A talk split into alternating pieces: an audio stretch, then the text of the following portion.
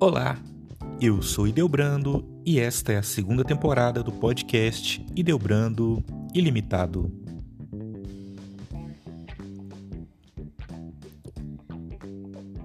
Trazemos hoje o quarto episódio da série sobre o Tratado da Verdadeira Devoção à Santíssima Virgem Maria. No episódio de hoje, Maria é a Rainha dos Corações. Em primeiro lugar,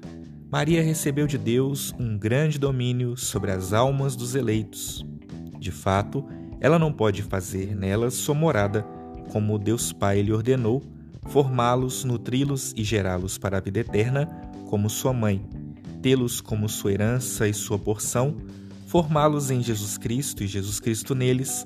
lançar em seus corações as raízes de suas virtudes e ser a companheira inseparável do Espírito Santo em todas essas obras de graças. Repito, ela não pode fazer todas essas coisas se não tiver direito e domínio sobre suas almas por uma graça singular do Onipotente, que, tendo-lhe dado poder sobre seu filho único e legítimo, também lhe deu poder sobre seus filhos adotivos, não apenas sobre seus corpos, o que seria pouca coisa, mas também sobre suas almas. Pela graça, Maria é a rainha do céu e da terra, assim como Jesus é o rei por natureza e conquista. Ora, como o reino de Jesus Cristo reside principalmente no coração ou interior do homem, de acordo com as seguintes palavras: o reino de Deus está dentro de vós,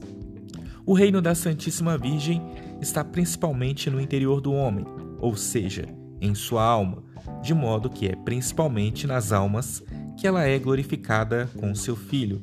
mais do que em todas as criaturas visíveis, e podemos chamá-la, junto com os santos, de Rainha dos Corações.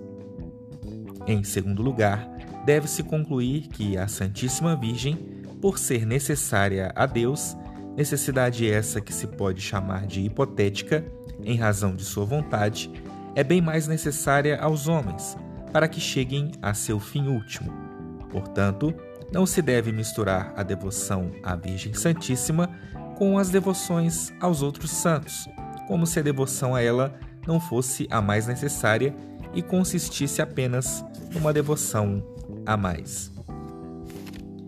Se a devoção à Santíssima Virgem é necessária a todos os homens para simplesmente levá-los à salvação, ela o é ainda muito mais àqueles que são chamados a uma perfeição particular. E não creio que uma pessoa possa alcançar uma união íntima com o nosso Senhor e uma fidelidade perfeita ao Espírito Santo sem uma união muito grande com a Santíssima Virgem e uma grande dependência de seu socorro. Foi Maria somente quem encontrou graça diante de Deus, sem auxílio de nenhuma outra simples criatura. Não foi senão por ela que todos aqueles que encontraram graça diante de Deus depois dela puderam fazê-lo, e não será senão por ela que todos aqueles que vierem depois poderão encontrá-la. Ela estava cheia de graça quando foi saudada pelo arcanjo Gabriel e foi preenchida sobremaneira de graça pelo Espírito Santo, quando ele a cobriu com sua sombra inefável,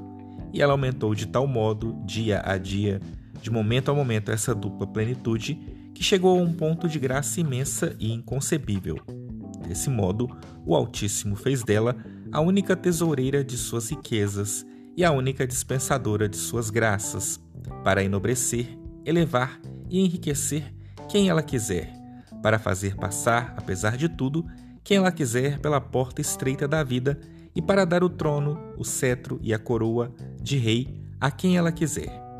Jesus é sempre e em toda parte o fruto e o filho de Maria, e Maria é, em toda parte, a árvore verdadeira que dá o fruto da vida e a verdadeira mãe que o produz. Foi a Maria, apenas, que Deus deu as chaves da despensa do amor divino e o poder de entrar nas veredas mais sublimes e secretas da perfeição, bem como o de fazer outros nelas entrar.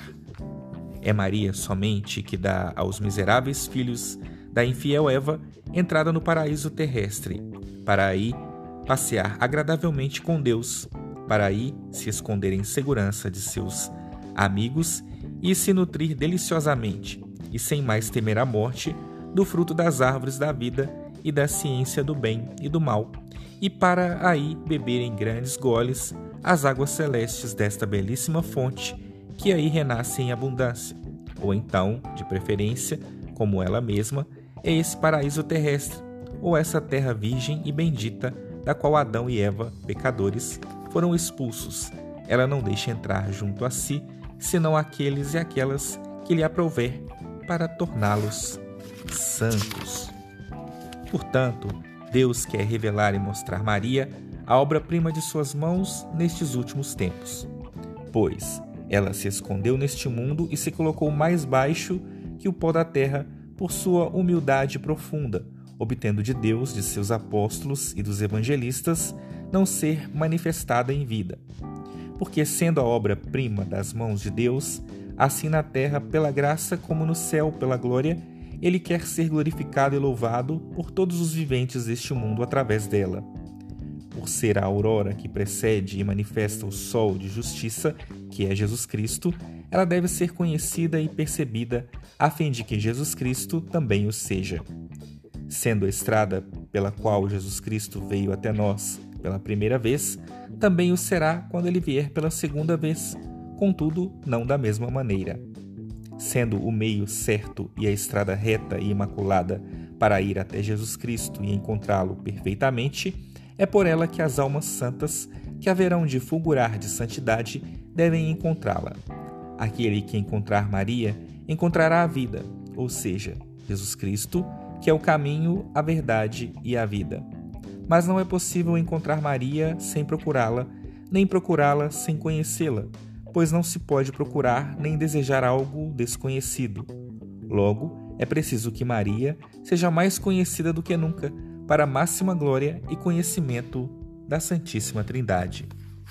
Maria deve fulgurar mais do que nunca em misericórdia, em força e em graça nestes últimos tempos, em misericórdia, para reconduzir e receber afetuosamente os pobres pecadores e transviados que se converterem e voltarem à Igreja Católica, em força contra os inimigos de Deus, os idólatras, os cismáticos, maometanos, judeus e ímpios de coração duro, que se revoltarão terrivelmente para seduzir e derrubar, mediante promessas e ameaças, todos os que a eles se opuserem. E, finalmente, ela há de fulgurar em graça, a fim de animar e sustentar os valorosos soldados e fiéis servidores de Jesus Cristo que lutarão por seus interesses. Por fim, Maria deve ser terrível contra o diabo e seus apoiadores, como um exército bem posicionado em campo de batalha, principalmente nestes últimos tempos, porque o diabo, estando bem ciente de que lhe resta pouco tempo e muito menos do que nunca para perder as almas, redobra todos os dias seus esforços e combates. Logo, ele suscitará cruéis perseguições e colocará terríveis armadilhas aos servos fiéis e aos verdadeiros filhos de Maria, que ele tem mais dificuldade de subjugar do que os outros. Se você gostou deste episódio, episódio, compartilhe com seus amigos e até o próximo episódio.